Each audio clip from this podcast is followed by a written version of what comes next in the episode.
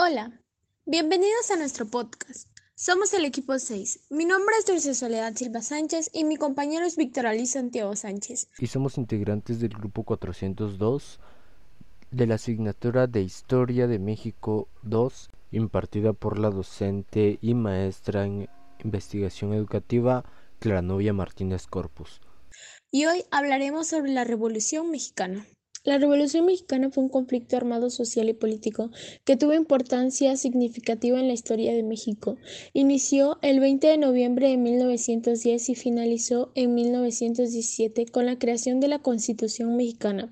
Se trata de una de las primeras revoluciones del siglo XX y sus consecuencias desencadenaron un nuevo sistema político y social para el país.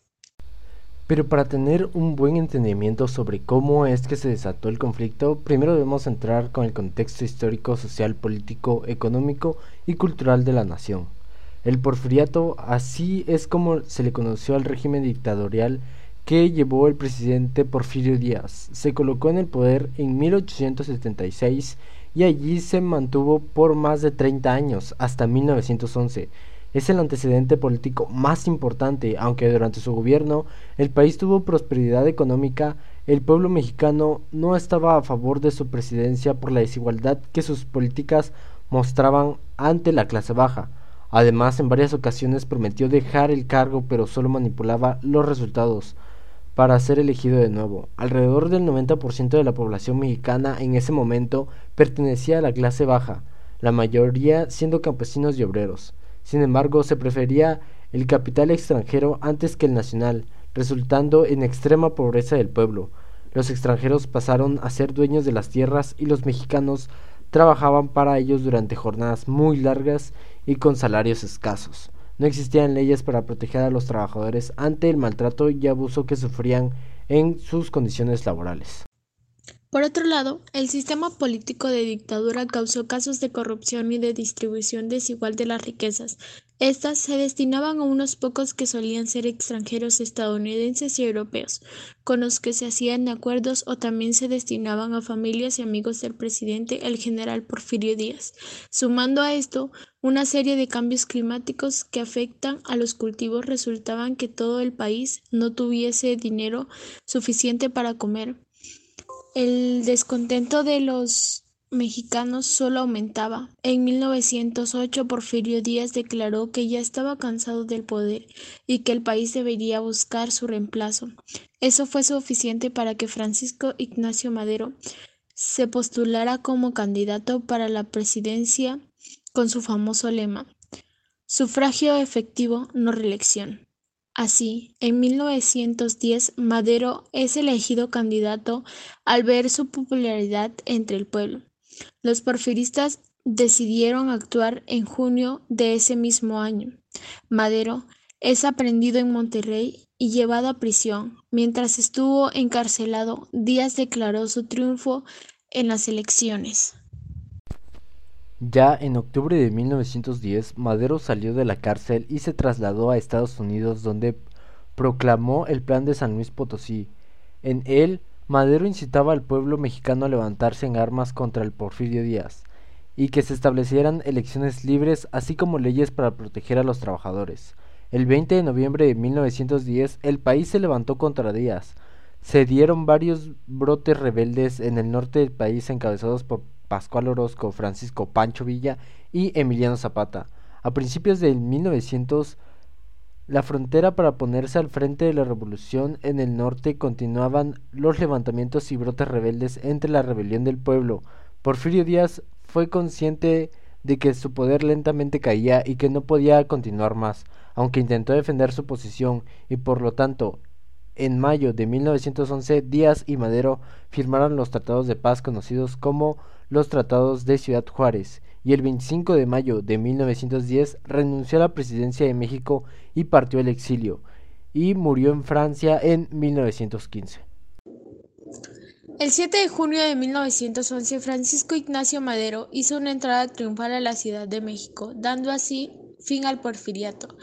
En octubre de ese mismo año se celebraron las primeras elecciones libres para elegir al presidente. Madero se postuló a candidato prometiendo una reforma agraria para proteger a los trabajadores. El 6 de noviembre Madero fue elegido presidente y tomó el poder. Solo que al llegar al cargo Madero decidió disolver el ejército revolucionario y no cumplió con la prometida reforma agraria. Esto ocasionó disgustos entre los líderes de la División del Norte.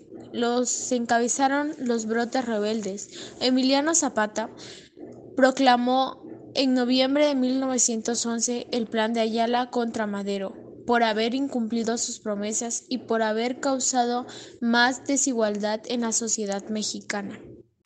En el plan proponía derrocar al gobierno de Madero y una reforma agraria controlada por las comunidades campesinas. Además, propuso la expropiación de las tierras y su respectiva división entre ellas.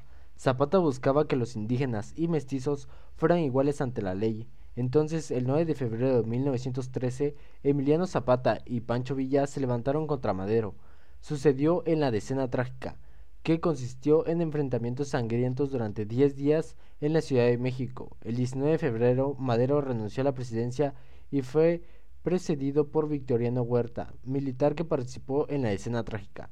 El 22 de febrero, Francisco Ignacio Madero y su vicepresidente José María Pino Suárez fueron ejecutados. Sin embargo, el gobierno de Huerta resultó ser una restauración del porfiriato. Se convocó una movilización contra el gobierno de Huerta, encabezado por el gobernador de Coahuila, Venustiano Carranza. A él se le unieron Pancho Villa y Emiliano Zapata. Con esto se formó un ejército constitucional bajo el impacto de Torreón, la revolución constitucionalista se dio en todo el país. Huerta, por otro lado, decidió disolver la Cámara de Diputados, la cual había sido electa de manera libre. Finalmente, en 1914, Huerta renunció a la presidencia y huyó del país. Ya en octubre de 1914 comenzaron las elecciones de la Convención Revolucionaria en la Ciudad de México convocada por Carranza, buscaba evitar la ruptura entre los distintos grupos revolucionarios y acordar las reformas que debían implementarse a esta convención. Asistió el gobernador Álvaro Obregón, quien luchó junto a Carranza contra el gobierno de Huerta. La convención continuó sus sesiones en la ciudad de Aguascalientes y se le pidió a Carranza entregar el poder de la presidencia del país. Para esto se eligió al general Eulalio Gutiérrez, pero Carranza no reconoció la elección de la convención y en enero de 1915 estableció su propio gobierno en el estado de Veracruz. Allí expidió su ley agraria y reconoció el movimiento agrarista. Ordenó que se restituyeran las tierras a sus pueblos y que éstas pasaran a ser de manos mexicanas de nuevo. La Ciudad de México fue ocupada por fuerzas de Pancho Villa y Emiliano Zapata, resultando en la renuncia de Eulalio Gutiérrez. Álvaro Obregón se enfrenta y derrota a Pancho Villa la batalla de Celaya, otorgándole el triunfo definitivo a Carranza. No fue hasta diciembre de 1916 que Carranza inició las sesiones del Congreso Constituyente en la ciudad de Querétaro. Este Congreso fue el encargado de redactar la nueva Constitución mexicana. El 5 de febrero de 1917 se promulga la Constitución mexicana en la cual el país se divide en 27 estados, un distrito federal y tres territorios. La aprobación de la Constitución brindó al país una nueva estructura política, económica y social. Esta se caracterizó por permitir al Estado el derecho de expropiar tierras para que éstas fueran utilizadas en beneficio público. Además, en la Constitución se estableció la prohibición de las prácticas esclavistas y una división de poderes. Esta se establecía una nueva organización política. Los tres poderes en los que se dividió el gobierno fueron el poder ejecutivo, el poder legislativo y el poder judicial. Otra consecuencia de la revolución fue la creación de la ley laboral, en la que se establecía una jornada laboral de ocho horas con días libres y vacaciones, así como también la creación del salario mínimo. La revolución también permitió la separación entre Iglesia y Estado, y se otorgó la libertad de culto en la que cualquier mexicano era libre de escoger su religión. También se dio un aumento de libertad de expresión y aumentó la difusión de las corrientes filosóficas que causaron la lucha. Las reformas agrarias permitieron que el capital de, la clase baja aumentara y el hecho de que el petróleo volviera a ser del gobierno mexicano también trajo prosperidad económica. A raíz de la revolución se creó el primer partido político, el Partido Nacional Revolucionario, PNR. Y bueno, terminando con la participación de mi compañera Dulce, esto ha sido todo. Esperamos que este podcast de la Revolución Mexicana te ayude a entender mejor este evento histórico para nosotros los mexicanos. Nosotros somos el equipo 6 integrados por Víctor Ali Santiago Sánchez y mi compañera Dulce Soledad Silva Sánchez.